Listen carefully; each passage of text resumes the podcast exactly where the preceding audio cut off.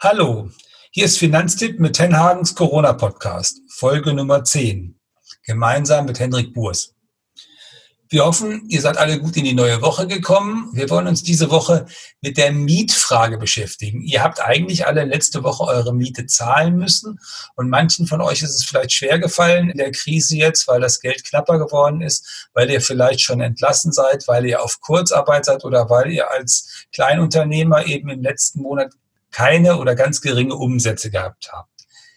Da gibt es eine Reihe von neuen rechtlichen Regelungen, die euch das ein bisschen erleichtern sollen in den kommenden Monaten. Und mit denen wollen wir uns beschäftigen. Und auch damit, dass tatsächlich zahlreiche Wohnungsbaugesellschaften schon angekündigt haben, also wenn die Mieter zu uns kommen mit so einem finanziellen Problem, dann finden wir eine Lösung. Wir finden eine Stundungslösung, auch Stundungslösungen, die deutlich über die gesetzlichen Regelungen hinausgehen. Ja, hallo auch von meiner Seite und dann lass uns doch mal äh, erstmal klären, Hermann, wie ist denn jetzt die veränderte, ich sag mal, Corona-Rechtslage in Sachen Miete? Du hast gerade angesprochen, eigentlich bis zum dritten Werktag im Monat muss die Miete angewiesen sein. Das ist vom Prinzip her auch immer noch so, oder? Das ist alles vom Prinzip her ganz genauso. Da sind nur Paragraphen ins bürgerliche Gesetzbuch addiert worden, die dann auch ersatzlos wieder rausfallen können sollen. Und die sagen aber, wenn du jetzt deine Miete nicht bezahlen kannst äh, und das auch nicht tust, kannst du deswegen nicht aus deiner Wohnung geworfen werden. Sonst geht das relativ schnell. Wenn man also seine Miete zweimal nicht zahlt, dann ist man sehr gefährdet. Und das soll vorläufig eben nicht mehr so sein. Und dann sagt der Gesetzgeber dann auch gleich, also bitte, bitte rede als Mieter mit deinem Vermieter und versuche das zu klären, weil das ist nicht so, dass du die Miete nicht bezahlen musst. Die ist nur gestundet. Die musst du jetzt nicht bezahlen. Du müsstest sie also später nachzahlen.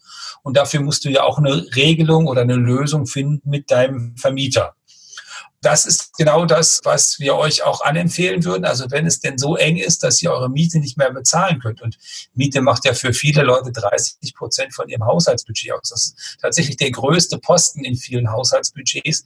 Dann redet unbedingt mit euren Vermietern und sagt denen, es gibt dieses Problem, ich bin auf Kurzarbeitergeld, ich habe vielleicht den 450 Euro Job gar nicht mehr, ich bin entlassen worden, ich kann das so nicht bezahlen. Wie wollen wir das regeln?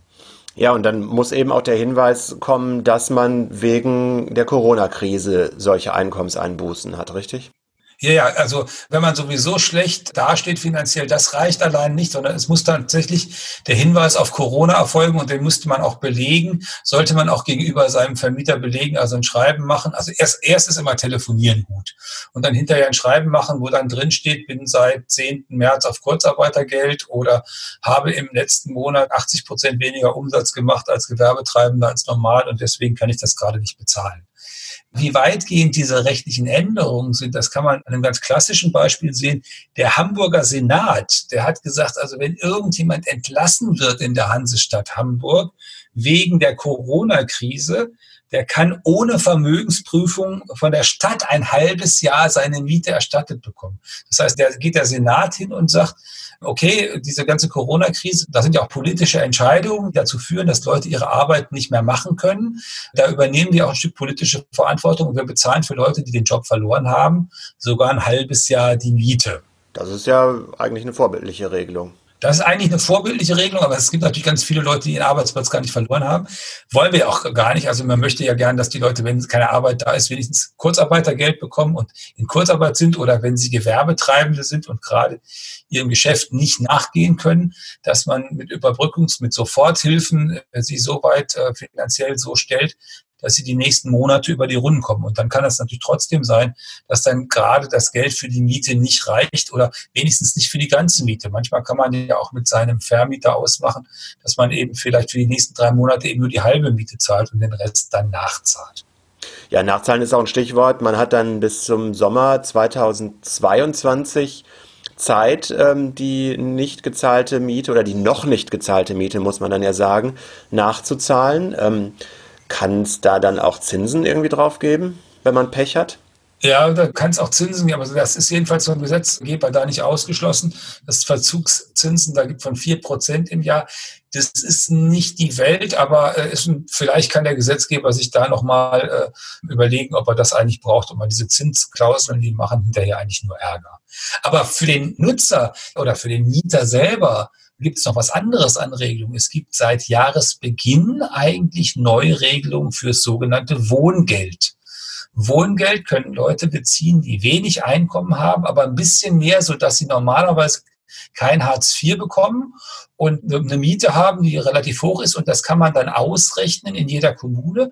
Und der Berliner Senat, den wir in letzter Zeit mit ein paar vorbildlichen Dingen ja gesehen haben, hat auch tatsächlich hier einen recht vorbildlichen Rechner bei sich auf den Seiten der Stadt Berlin drauf, mit dem man auch in anderen Kommunen ausrechnen kann, ob man so ein Wohngeld bekommen kann.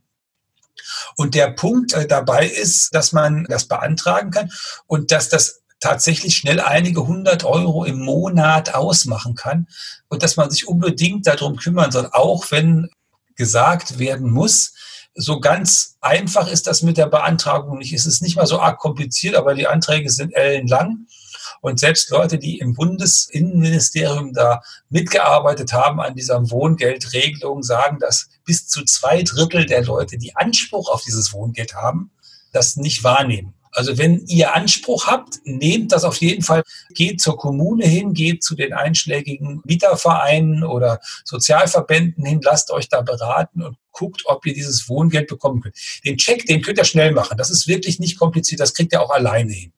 Und dann gibt's noch gleich einen Bonus obendrauf, wenn ihr Familie seid und Wohngeld bekommt, dann seid ihr mit ganz hoher Wahrscheinlichkeit auch in der Lage, dass ihr auch einen Kindergeldzuschlag bekommen könnt. Und dieser Kindergeldzuschlag macht nochmal 185 Euro oder bis zu 185 Euro im Monat aus. Also wer Wohngeld bekommt, sollte dringend auch diesen Kindergeldzuschlag auf jeden Fall mit beantragen. Und auch da sind die Regelungen jetzt nochmal gelockert worden. Normalerweise wird da geguckt, wie ist das Einkommen, übers letzte halbe Jahr so gewesen. Jetzt wird nur noch nach dem Einkommen im letzten Monat geguckt, weil zu Recht die ja sagen, wenn wir jetzt ein Corona-Problem haben, dann hat er im März oder im April eben kein Geld mehr verdient und deswegen ist er in der finanziellen Bredouille. Und wir wollen, dass die Leute ganz schnell dieses Geld bekommen. Also sowohl Wohngeld als auch Kinderzulage. Kümmert euch drum. Da ist viel Geld, was ihr abholen könnt. Und das müsst ihr nicht zurückbezahlen. Ganz wichtig. Das ist auch super. Also Wohngeld eigentlich so ein unbekanntes oder wenig bekanntes ähm, Geldtöpfchen, was man mitnehmen genau. könnte. Ich habe auch gerade nochmal nachgeschaut. Äh, wir haben das ähm, im Finanztipp Newsletter auch alles aufgeschrieben, noch vor kurzem. Und das könnt ihr auch nach wie vor im Internet nachlesen in unserem Blog. Den Link stellen wir dann einfach mal in die Show Notes, also in die Hinweise hier zu dieser Podcast-Folge rein. Da steht in zehn Punkten alles sehr übersichtlich, wie ihr prüfen könnt erstmal, ob ihr Wohngeld bekommen könntet und wie ihr es dann in dem Fall auch wirklich kriegen könnt. Genau. Du hast gerade auch schon mal äh, kurz Gewerbemieten angesprochen. Wie sieht es denn mit denen konkret aus? Gelten für die auch die ähnlichen Regelungen zum Mietstunden oder beziehungsweise, dass sie nicht rausgeschmissen werden können wegen Corona? Die gelten tatsächlich. Und das ist extrem ungewöhnlich. Normalerweise ist dieses Mietrecht und da, wo dran geschraubt wird, immer ein Recht für Verbraucher, also für dich und mich, wenn wir in einer Mietwohnung wohnen und uns fragen, was wir bezahlen müssen, was wir nicht bezahlen müssen. Gewerbe ist eigentlich immer was komplett anderes. In diesem Fall hat aber der Gesetzgeber gesagt, nee, halt, kleine Gewerbetreibende betrifft das ja genauso. Wir haben den Laden zugemacht und gesagt, ihr dürft euer Bekleidungsladen nicht weiter betreiben. Auch ihr sollt die Chance haben, erstmal die Miete nicht zahlen zu müssen, mit eurem Vermieter darüber reden zu können und dann euch das stunden zu lassen und dann womöglich später diese Gewerbemiete nachzuzahlen. Also auch ihr habt diese Möglichkeit. Davon abgesehen kann es ja sogar in eurem Mietvertrag eine Regelung geben, wenn ihr die Immobilie nicht nutzen könnt, dass ihr das gar nicht bezahlen braucht. Aber selbst wenn diese Regelung nicht in eurem Mietvertrag drin wäre, solltet auch ihr die Chance haben, mit drei Monaten zunächst einmal die Miete nicht zahlen zu müssen und nachzahlen zu können. Wobei ich habe immer gesagt, zunächst einmal, weil zunächst einmal sage ich deswegen, in dem Gesetz selber steht so quasi eine Öffnungsklausel drin. Wenn das mit Corona länger dauert und mit der Krise, dann kann der Gesetzgeber diese Dinge auch verlängern und dafür sorgen, dass das eben, weil mehr als drei Monate so gemacht werden kann. Also das ist ja ein sehr scharfer Wind, der an der Stelle für Vermieter und für Wohnungsbaugesellschaften weht. Und die müssen sich da auch drauf einstellen. Es gibt zwei Dinge, auf die sie sich einstellen können. Das eine ist, also viele Wohnungsbaugesellschaften haben von sich aus entschieden, dass sie versuchen, so viel Wind aus den Segeln zu nehmen bei diesen Veränderungen, wie es geht und selber ihren Mieterinnen und Mietern anzubieten, dass man über diese Miete reden kann, wenn sie ein Corona-Problem haben. Da werden Hunderttausende von Briefen verschickt von einzelnen Wohnungsbaugesellschaften da wird angeboten, die Miete nicht nur für drei Monate zu stunden, sondern sogar für sechs Monate, wenn das denn erforderlich ist. Und jedem Mieter wird angeboten, das Gespräch zu suchen und mit der Wohnungsbaugesellschaft da was zu regeln, was dann da zu regeln ist. Ich habe mal so durchgeguckt, also wir haben solche Informationen von Vonovia, einer von den großen Konzernen, der hat seinen ganzen Mietern so einen Brief geschrieben. Wir haben von der Deutschen Wohnen, die ja in Berlin im Augenblick besonders unter äh, Beschuss steht, einen Hinweis, dass man äh, dass ein Corona-Hilfsfonds sogar eingerichtet hätten, damit Mietern geholfen werden könne. Wir haben von LEG Immobilien den Hinweis, dass aufgrund der Corona-Krise, wenn man nicht zahlen kann, würden sie Ratenzahlungsvereinbarungen schließen, die auch eine Stundung bis zu sechs Monaten vorsehen könnten. Und was sie dann auch anbieten, interessanterweise, wenn also ein Mieter eigentlich hatte gehen wollen und gekündigt hat, weil er eine schöne große neue Wohnung gefunden hat und jetzt ist er arbeitslos geworden oder in Kurzarbeit und kann diese schöne neue große Wohnung nicht bezahlen, könne man die Kündigung auch ganz problemlos zurücknehmen und dann weiter da wohnen bleiben. Andere Wohnungsbaugesellschaften sagen, dass sie Mieterhöhungen, die sie schon rausgeschickt haben, dass sie die zurücknehmen würden.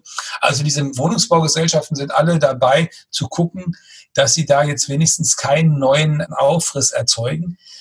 Probleme haben natürlich Vermieter, die selber kleine Vermieter sind und womöglich diese Immobilie, die sie vermieten, sogar mit einem Kredit finanziert haben weil die müssen ihre Kredite weiter bezahlen und die kann man im Augenblick eigentlich erstmal nur zu ihrer Hausbank schicken und sagen, sprecht mit eurer Hausbank, wenn ihr Vermieter seid und jetzt da womöglich ein Problem habt, dass ihr dieses Problem mit der Hausbank geregelt bekommt. Es ist nicht ausgeschlossen, dass der Gesetzgeber da nochmal eingreift, weil in dem Gesetz, von dem ich eben jetzt schon zweimal geredet habe, ist auch eine Klausel drin, dass Ratenkredite gestundet werden können oder länger verschoben werden können.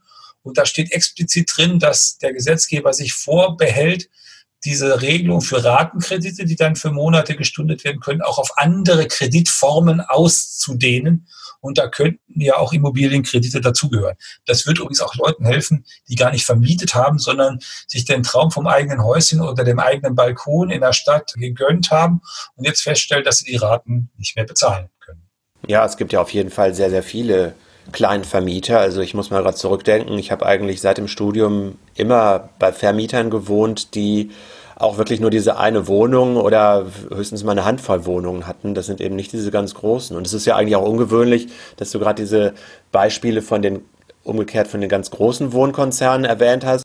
Da gucken wir Verbraucherjournalisten ja oft sehr kritisch drauf. Auch da weht jetzt eben ein anderer Wind. Man muss natürlich auch schauen, ob sie dann den positiven Briefen auch nachher wirklich konkret diese Taten folgen lassen. Also da sind wir natürlich auch immer neugierig, was ihr persönlich mit euren Vermietern erlebt, ob das denn in der Realität auch so stimmt, wie es jetzt zum Beispiel im Gesetz erstmal gedacht ist.